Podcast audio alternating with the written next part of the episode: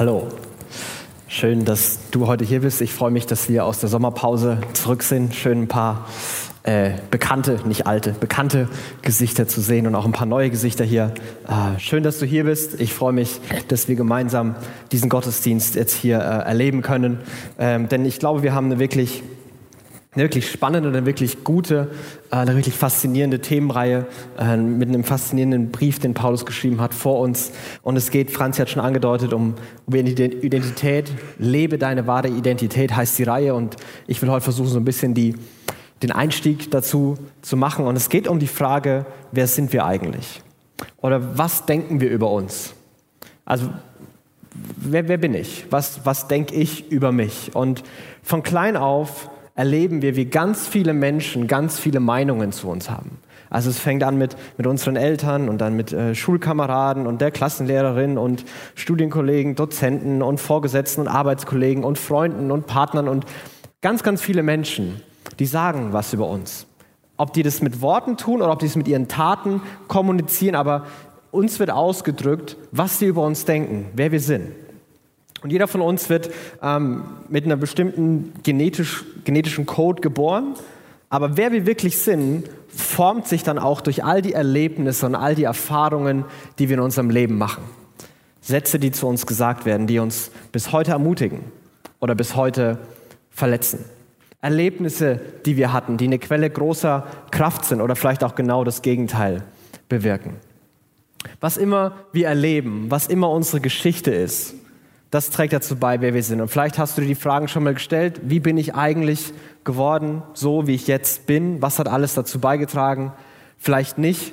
Aber wir wollen in dieser Reihe all diesen Stimmen, die manchmal sehr positiv sind und manchmal auch unglaublich zerstörerisch sind, all diesen Stimmen wollen wir die eine Stimme gegenüberstellen, die hoffentlich alle anderen Stimmen zum Schweigen bringt, einordnet oder vielleicht einfach nur ganz auslöscht. Und das ist die, die Stimme Gottes. Und das ist die Frage ist, was glauben wir eigentlich, was Gott über uns denkt? Ich weiß nicht, ob du dir die Frage schon mal gestellt hast, ob das eine ganz neue Frage für dich ist, ob du bewusst dich noch nicht viel mit Gott beschäftigt hast oder ob du aus dem Stehgreif beantworten könntest, was du denkst, wenn ich jetzt Gott fragen würde, wer ist eigentlich, wer bist eigentlich du? Und dann würde Gott irgendwas sagen. Vielleicht hat Gott eine, eine, gute Meinung, vielleicht denkst du das, vielleicht auch eine nicht so gute, keine Ahnung. Ich weiß nicht, wie du hergekommen bist, ich weiß nicht, was du über dich selber denkst, wie deine Woche war, was du erfahren hast, ob du sehr selbstbewusst oder sehr unsicher bist, keine Ahnung. Aber wir wollen all dem, wie wir sind und all diesen Stimmen versuchen, das gegenüberzustellen, was, was Gott über uns denkt. Und wir wollen das machen in den nächsten Wochen mit dem Epheserbrief. Und der Epheserbrief ist ein, ein, ein Textdokument, ein, ein, ein, ein Brief, den Paulus an, an verschiedene Kirchen in einer bestimmten Region geschrieben hat. Also es ist nicht, es ist nicht für ganz, eine ganz bestimmte Gruppe geschrieben, sondern es ist so eine Art Rundbrief, wo Paulus gesagt hat, was ich hier sage, das sind generelle Wahrheiten, die für alle Christen gelten. Und wer auch immer denen die Hand bekommt, äh, in welcher Kirche auch immer, das gilt. Also so ein, so ein Rundbrief. Und deswegen ist es so interessant, weil er wirklich hier allgemeine Dinge aufstellt. Und heute wollen wir anfangen. Und ich glaube, wenn wir die Verse, die wir gerade gehört haben, wenn ich die zusammenfassen muss, was ist es, was Gott über uns denkt, ähm, dann würde ich es vielleicht so formulieren. Ähm, ich will, dass du mein Kind bist und ich tue alles dafür. Ich will, dass du mein Kind bist und ich tue alles dafür. Und Paulus fängt so an. In Vers 3 sagt er, gepriesen sei Gott, der Vater unseres Herrn Jesus Christus. Gepriesen sei er für die Fülle des geistlichen Segens, an der wir in der himmlischen Welt durch Christus Anteil bekommen. Paulus beginnt sehr euphorisch gepriesen, gelobt. Ich freue mich darüber, wer Gott ist und was Gott uns schenkt. Und er, er, man kann sich richtig vorstellen, dass er da sitzt mit seinem, mit seinem Stift und mit leuchtenden Augen einfach wild ohne Punkt und Komma drauf losschreibt. Und dieser ganze, die kompletten Verse, die wir gelesen haben, sind tatsächlich ein Satz ohne Punkt und Komma im Griechischen. Also der ist völlig ausgerastet und einmal runtergeschrieben, was er denkt und was er unbedingt loswerden will. So ist Gott. Das denkt Gott über euch. Gepriesen sei Gott. Ich bin so begeistert von Gott. Warum? Für all den Segen, den er uns gibt. Und Segen ist einfach ein simples Wort dafür, für das, für das Gute, was Gott uns tut, für die, für die Kraft, für die Gnade, für all das, all das Gute, was Gott uns gibt. Und was dieses Gute ist, was dieser, dieser Segen ist, der ihn so begeistert, den beschreibt er in den nächsten beiden Versen, die, glaube ich, auch so der, der Kern von dem sind, was ich hier sagen will. Und er sagt in Vers 4, denn in Christus hat er uns schon vor Erschaffung der Welt erwählt mit dem Ziel, dass wir ein geheiligtes und untadeliges Leben führen. Ein Leben in seiner Gegenwart und erfüllt von seiner Liebe. Von allem Anfang hat er uns dazu bestimmt, durch Jesus seine Söhne und Töchter zu werden. Bevor es die Welt gab, von allem Anfang hat Gott etwas bestimmt, hat Gott eine Entscheidung getroffen. Eine Entscheidung für dich. Und stell dir das vor, da ist der allmächtige, ewige Gott. Und bevor es irgendetwas gibt, sieht er dich und sagt, du, ich will, dass du mein Kind wirst. Ich will, dass du bei mir bist. Ich will, dass du ein Leben in meiner Gegenwart führst. Ich will, dass du ein Leben erfüllt von meiner Liebe führst. Du, wirklich du bist gemeint. Und Paulus behauptet das hier ganz steil, ohne zu wissen, wer, wer das alles in die Hände bekommt. Wo man denkt, Paulus, das können ja die unglaublichsten Chaoten in die Hände bekommen. Aber Paulus sagt, ja, na und? Das gilt für alle. Das ist Gottes Herz, das ist Gottes Wille, das ist Gottes Gedanken über jeden von uns. Was ist Gottes Wille für mein Leben? Er will, dass ich heilig und tadellos in seiner Gegenwart erfüllt von seiner Liebe lebe. Und ich weiß nicht, ob du bei, dem, bei der Formulierung heilig und tadellos so ein bisschen aufgezuckt bist, wo du denkst so, ah, ist das eine Erwartung? Schaffe ich das? Kann ich das? Ich weiß es nicht, aber ich, ich glaube nicht, dass es Gott hier als eine als eine, eine Drohung formuliert. So, ich habe dich erwählt, dass du perfekt bist und wehe, das wird nichts. Sondern Gott hat gesagt, nein, nein, nein, nein. Ich entscheide mich dafür, dass du mein Kind wirst, dass du bei mir bist und dass du perfekt sein wirst. Und mit perfekt meint, meint Gott, dass du wie ich bist. Dass du jemand bist, der von, von Liebe, von Barmherzigkeit, von Stärke, von Gerechtigkeit, von Furchtlosigkeit geprägt bist. Dass du so bist und dass sich in deinen Handlungen zeigen wird, in deinem Umgang mit anderen Menschen zeigen wird. Dass du wirst wie ich. Ich will, dass du wirst wie ich. Ich will, dass du bei mir bist. Ich will, dass du zu mir gehörst. Und er sagt das zu uns. Und er sagt das zu jedem Menschen, egal wer da vor ihm sitzt. Egal mit welchen Unsicherheiten du vielleicht hier bist, mit welchen Fragen, die du über dich selbst hast, mit welchen Verletzungen. Ich weiß nicht, was wir über uns denken. Und es sind manchmal die, die, die Dinge, die man vielleicht manchmal gar nicht vermuten würde.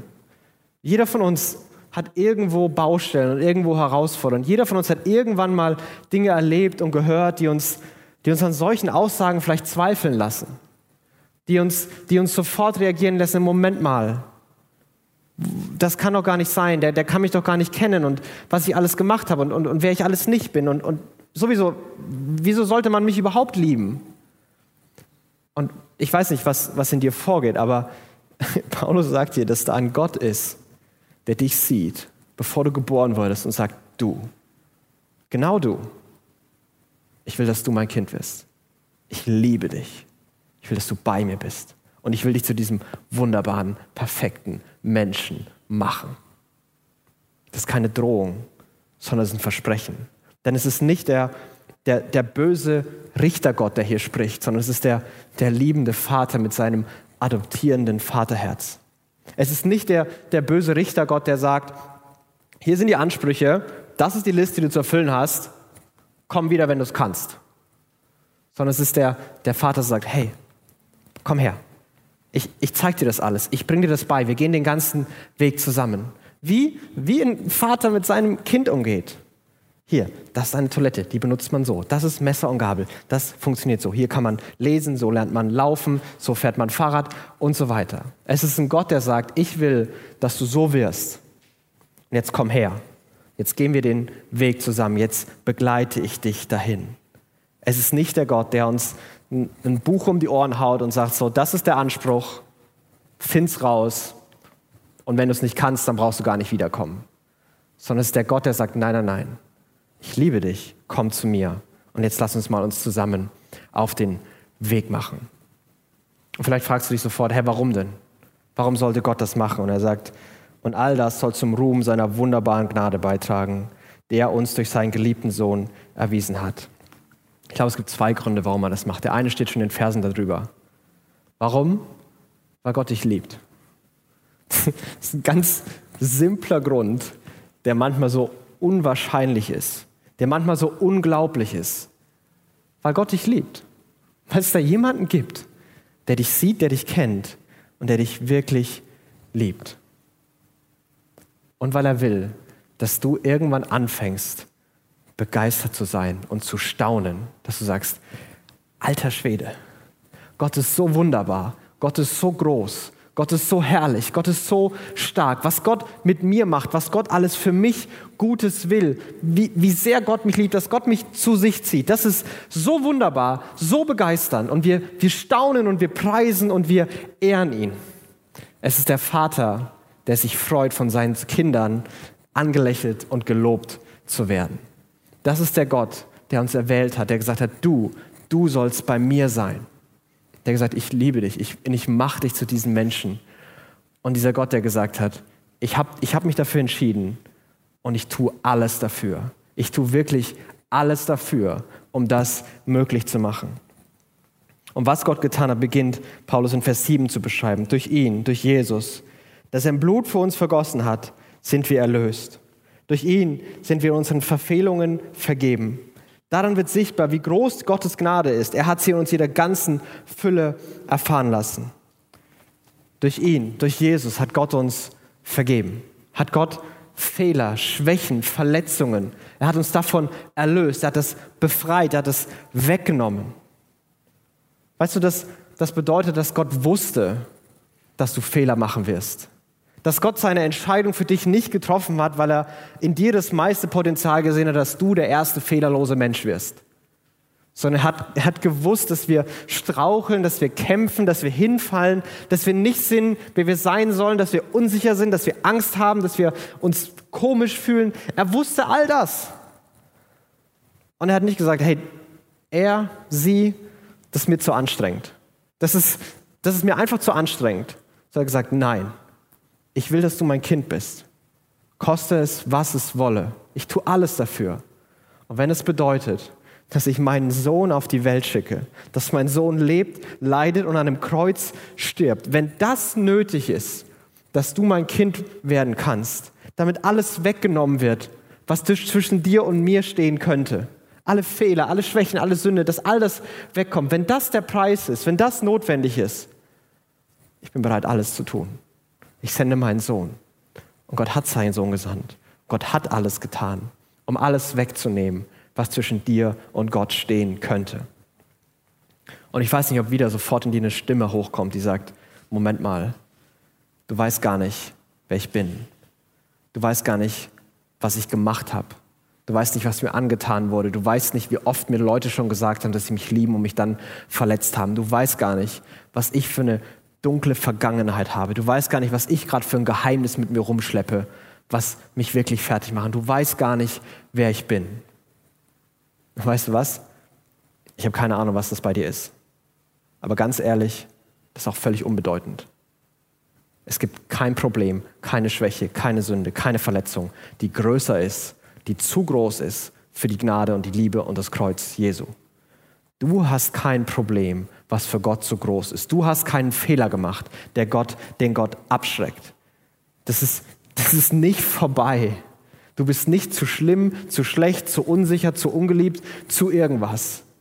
Du bist genau richtig bei Jesus.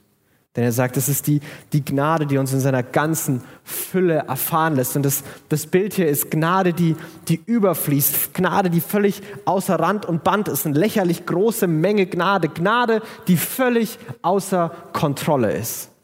Gnade, die so außer Kontrolle ist, dass sie jede Sünde, jeden Fehler, jede Schwäche, jede Verletzung sofort zuschüttet dass sie es gar nicht zulässt, dass das bloßgestellt wird und vor sich hergetragen wird und erstmal noch öffentlich irgendwie bloßgestellt wird. Gnade, die so außer Kontrolle ist, dass sie Sünde, dass sie Fehler sofort wegwischt. Das ist die Fülle der Gnade Jesu. Das, hat, das ist durch Jesus passiert. Und diese, dieses kleine Wort durch Jesus, in Jesus, wegen Jesus, kommt immer und immer und immer wieder in diesen Versen vor. Es ist ein Gott, der uns, der uns lieben kann, der uns retten kann, der sich für uns entschieden hat und gleichzeitig gewusst hat, okay, dafür wird nötig sein, dass Jesus das alles tut und gesagt hat, das ist es wert. Ich will, dass du bei mir bist. Egal wer du jetzt bist, egal was deine Vergangenheit war und egal was in der Zukunft vor dir liegen wird. Egal was du sonst von allen anderen erfahren hast, egal was du gerade über dich glaubst. Ich will, dass du weißt, ich habe dich schon immer geliebt, ich werde nicht aufhören, dich zu lieben. Ich wünsche mir, dass du bei mir bist und ich will mit dir gemeinsam einen Weg gehen, der dich zu diesem wunderbaren Menschen in meiner Gegenwart machen wird. Das ist die Stimme Gottes. Das ist die Stimme Gottes über jedem unserer Leben. Der Gott sagt, ich will, dass du bei mir bist und mir ist kein Preis zu hoch. Ich mache alles.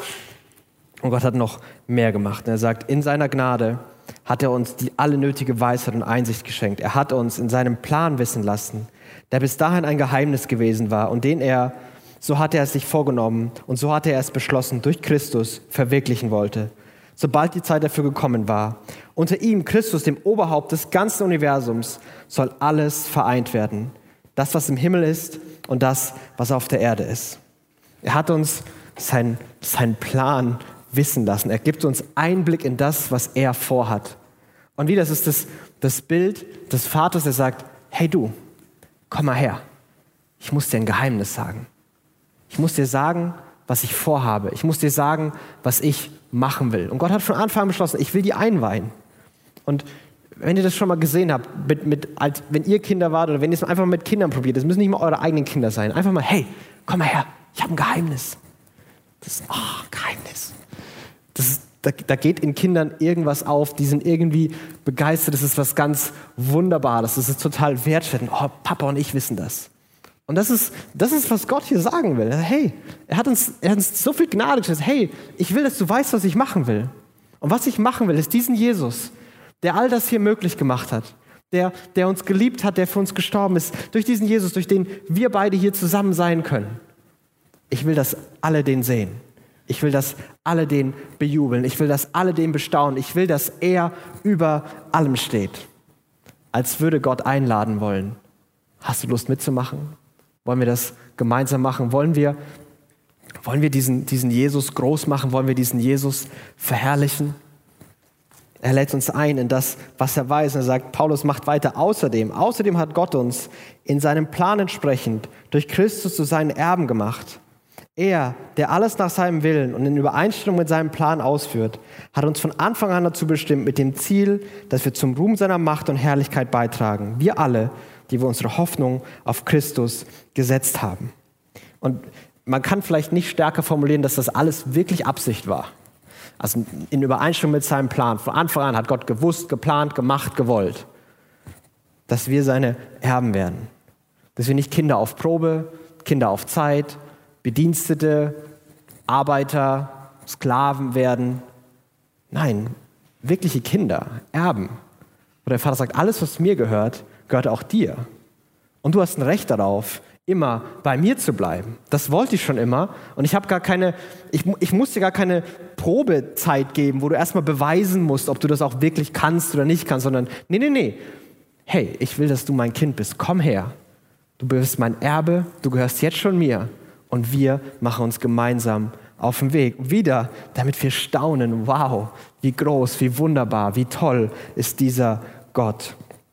Und er sagt, auch ihr, auch ihr gehört jetzt zu Christus.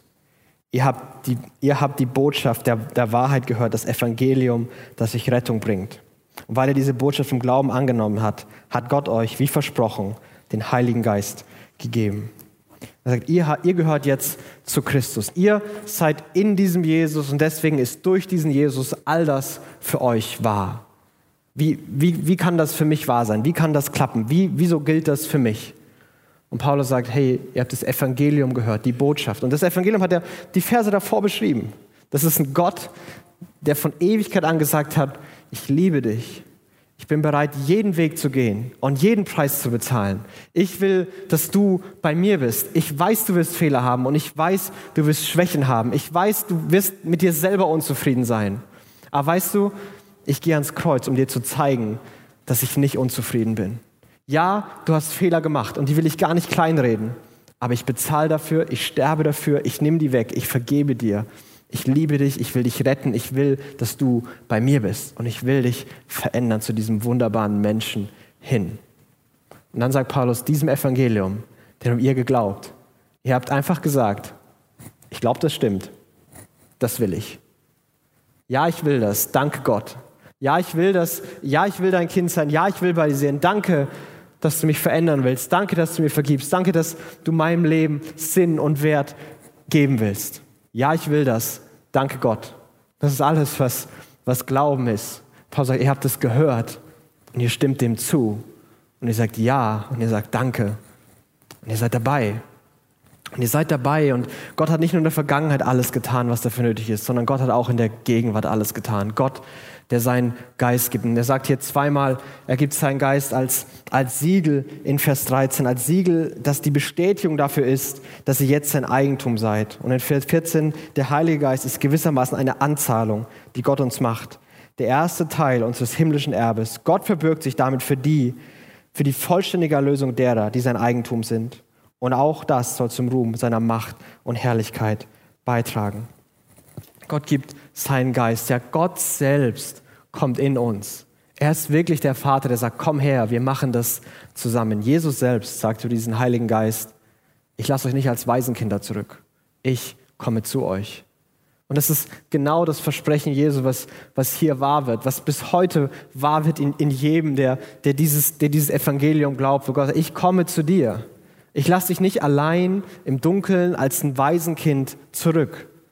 Ich komme zu dir. Ich will bei dir sein. Und weißt du, das ist, das ist eine Versiegelung. Das ist der, der Stempel, den keiner runtermachen kann, auf dem steht mein Kind. Das ist die Anzahlung, die sicherstellt, dass auch der Rest die vollständige Erlösung, das vollständige Perfektsein in Gott, die vollständige Gegenwart Gottes, die, das, die, das vollständige in Gottes Liebe sein. All das Kämpfen, Straucheln, was wir jetzt noch erleben, all das, alles wird eines Tages aufhören. Und du wirst nur noch bei mir sein, als mein Erbe, mein Kind, weil ich es so wollte und weil ich alles dafür getan habe, dass es so wird. Und das ist ein Versprechen, deswegen mache ich dir eine Anzahlung. Deswegen drücke ich dir mein Siegel auf. Das wird passieren. Und er sagt wieder, all das, all das dient zum, zum Lob und zum Preis und zum Staunen der Macht und der Herrlichkeit Gottes. Ein Staunen darüber, was Gott machen kann. Und wenn das wirklich stimmt, und wenn wir das wirklich so erleben, dass da ein Gott ist, der uns kennt, der uns liebt, der uns zu sich ruft, der uns verändert, der uns prägt, der bei uns ist, dann ist unsere ganz automatische, natürliche Reaktion, du bist wunderbar, ich bin dir so dankbar, du bist so toll, ich will alles tun, was immer du sagst, was immer du willst. Du bist alles für mich. Und wir, wir beten und wir singen Lieder und seit tausenden von Jahren machen Christen das, weil Christen begeistert sind von dem, was dieser Gott getan hat, von dem, was dieser Gott über sie denkt. Und ich hoffe, dass, dass das, was Gott über uns denkt, dieser Gedanke, ich wollte schon immer, dass du mein geliebtes und perfektes Kind bei mir bist. Ich, ich hoffe, dass in den nächsten Tagen und Wochen, auch in dieser Reihe, dass das immer wieder mit all dem, was wir vielleicht sonst über Gott und über uns glauben, irgendwie gegenübergestellt wird dass die Stimmen, die wir sonst hören, die, die Unsicherheit, die Schwächen, die noch in uns da sind, vielleicht auch die, die Mauern, die wir zum Schutz um uns aufgebaut haben, wo wir gesagt haben, keiner darf mich mehr verletzen, keiner darf mir mehr schaden, niemand darf sagen, wer ich bin und wer ich nicht bin. Dass manches anfängt langsam zu bröckeln. Dass wir anfangen, Hoffnung zu schöpfen. Vielleicht, vielleicht gibt es ja da jemand, doch jemand, der sich für mich interessiert. Vielleicht kann ich ja doch geliebt werden. Vielleicht ist es, vielleicht ist es für mich nicht vorbei. Vielleicht bin ich nicht alleine. Vielleicht gilt es auch für mich. Vielleicht gilt all das, was hier gesagt wurde, dass Gott mich liebt. Vielleicht, vielleicht gilt es auch für mich und nicht nur für alle, die um mich rumsetzen. Und das ist, das ist so sehr meine Hoffnung, das ist so sehr mein Wunsch, dass so vieles, was wir über uns glauben, was manchmal so zerstörerisch ist, zum Schweigen gebracht wird. Zum Schweigen gebracht wird, weil es eine Stimme gibt, die klarer ist, die lauter ist Gottes Stimme, die voller Liebe zu uns spricht und sagt, hey, komm her, wir machen das zusammen. Ich bin für dich, ich bin bei dir. Ich liebe dich, ich habe dich schon immer geliebt und ich werde dich immer lieben. Und ich hoffe, dass für viele von uns Prozesse da weitergehen oder angestoßen werden.